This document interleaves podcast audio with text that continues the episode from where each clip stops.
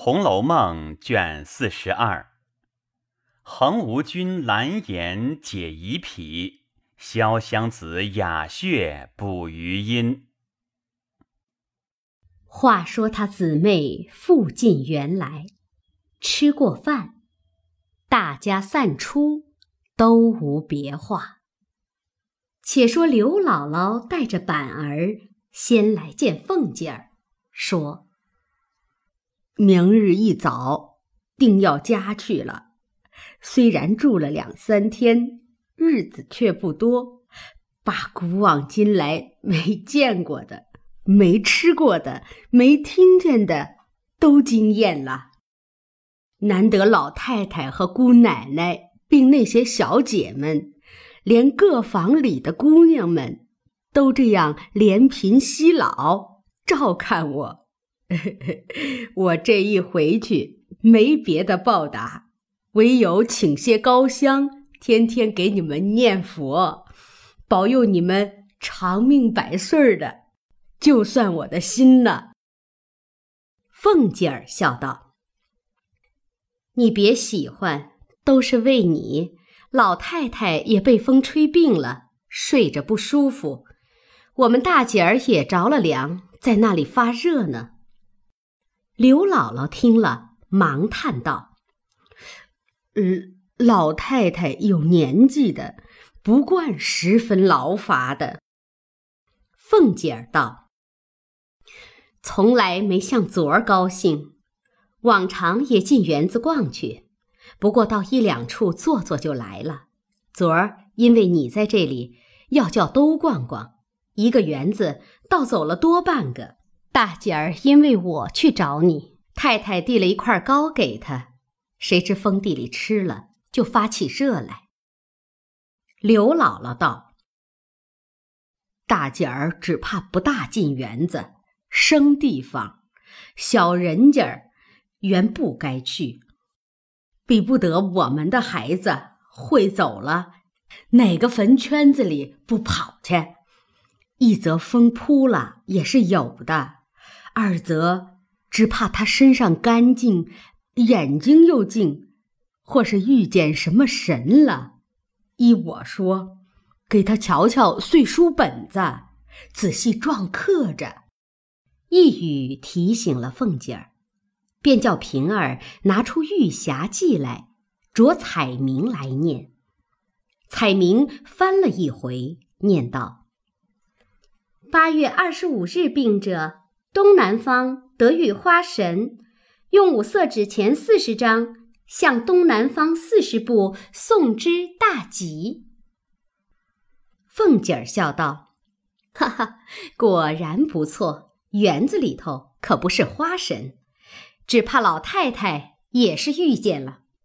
一面命人请两份纸钱来，着两个人来，一个与贾母送岁。”一个与大姐儿送岁，果见大姐儿安稳睡了。凤姐儿笑道：“到底是你们有年纪的经历的多，我们大姐儿时常肯病，也不知是什么缘故。”刘姥姥道：“这也有的，富贵人家养的孩子都娇嫩，自然经不得一点委屈。”在他小人家过于尊贵了，也经不起。以后姑奶奶倒少疼他些就好了。凤姐儿道：“这也有理。我想起来，他还没个名字，你就给他起个名字，借借你的寿。二则你们是庄稼人，不怕你恼，到底贫苦些。你贫苦人起个名字。”只怕压得住他。刘姥姥听说，便想了一想，笑道：“不知他是几时生的？”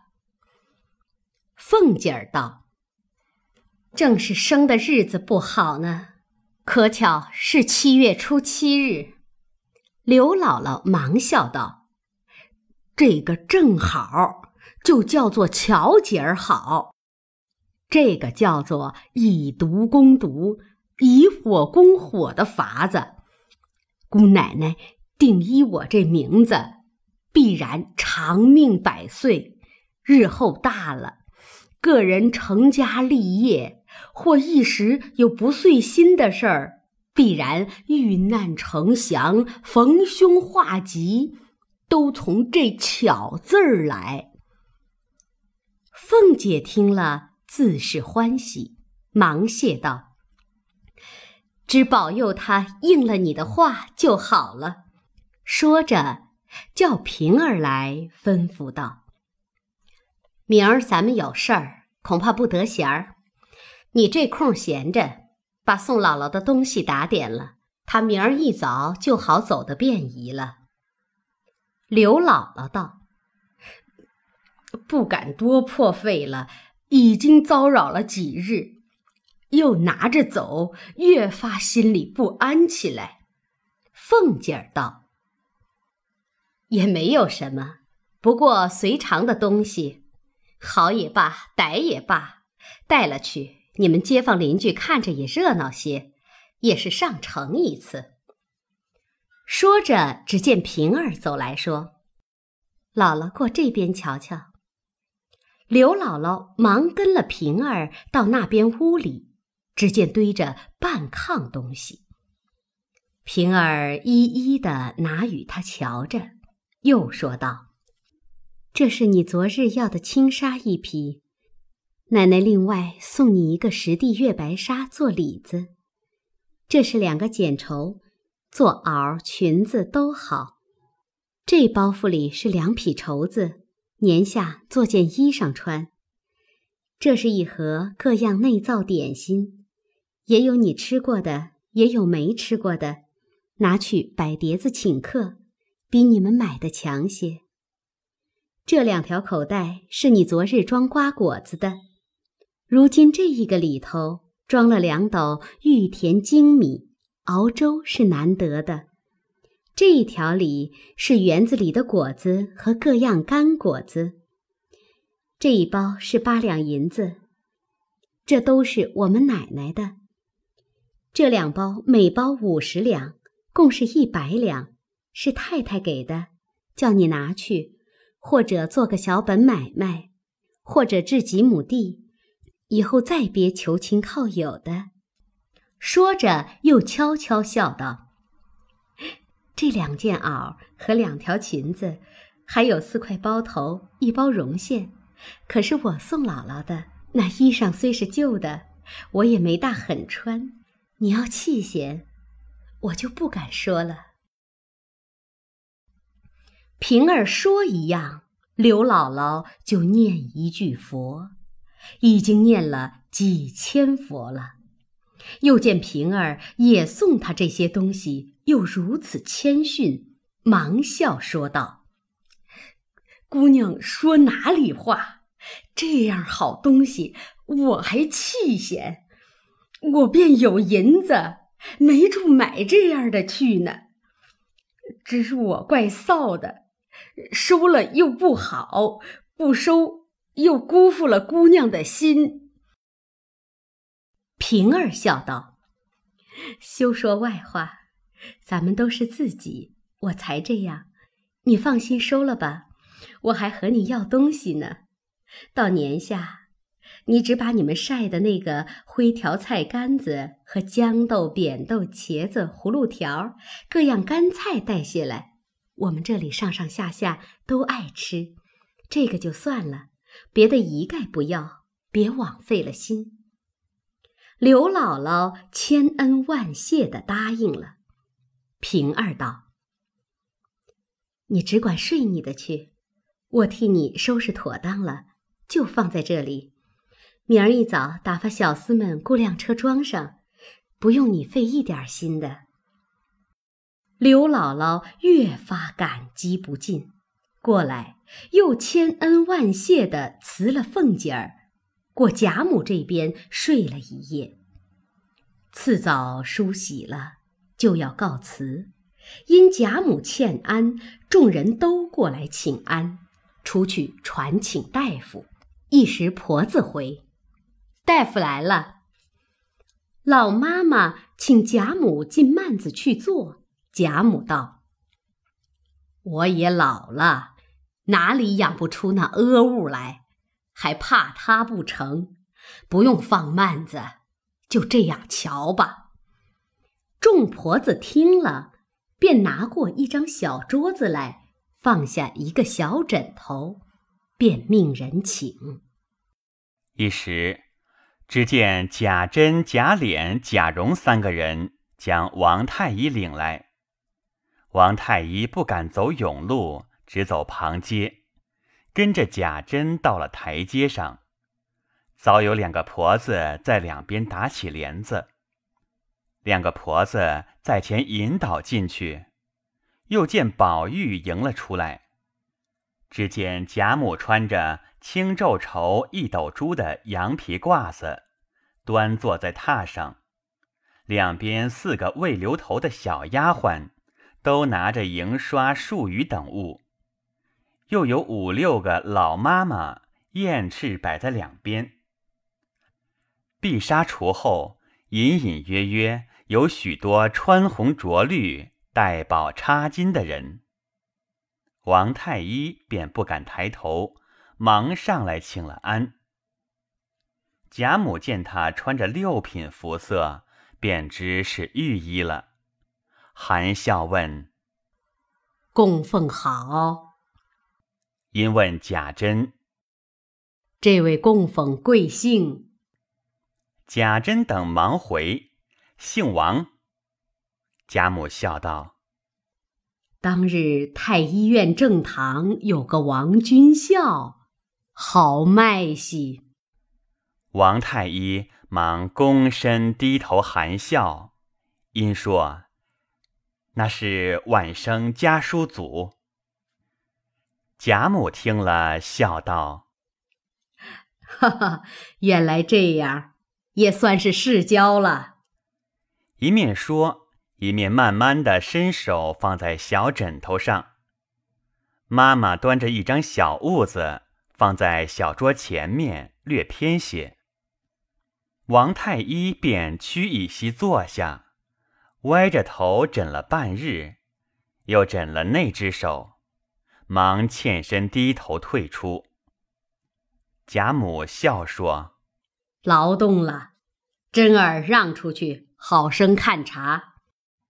贾珍、贾琏等忙答应了几个事，复领王太医到外书房中。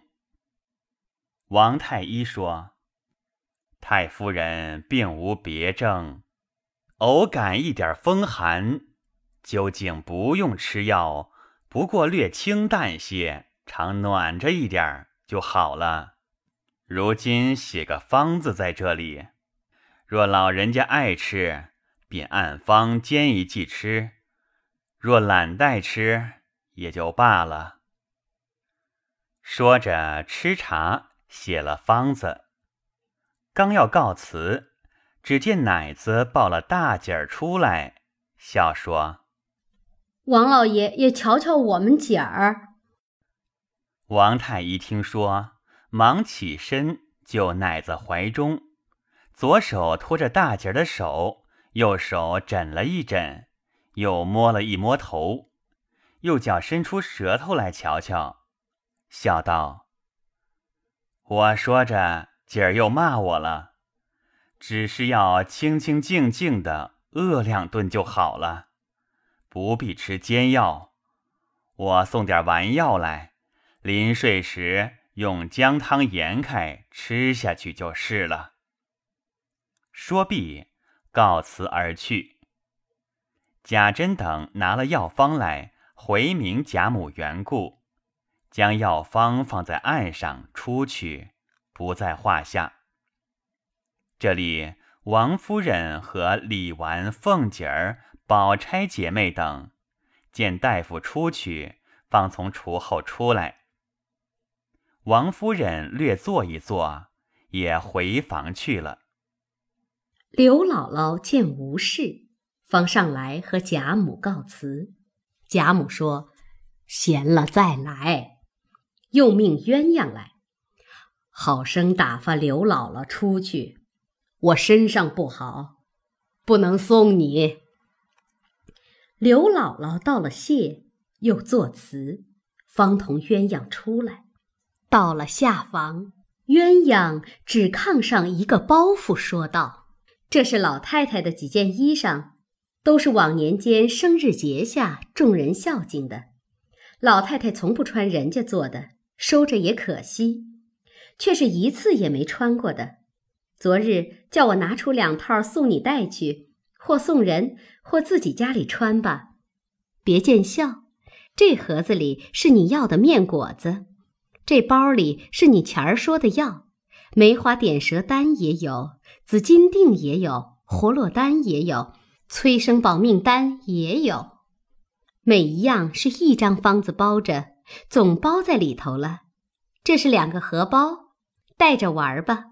说着，便抽开剂子。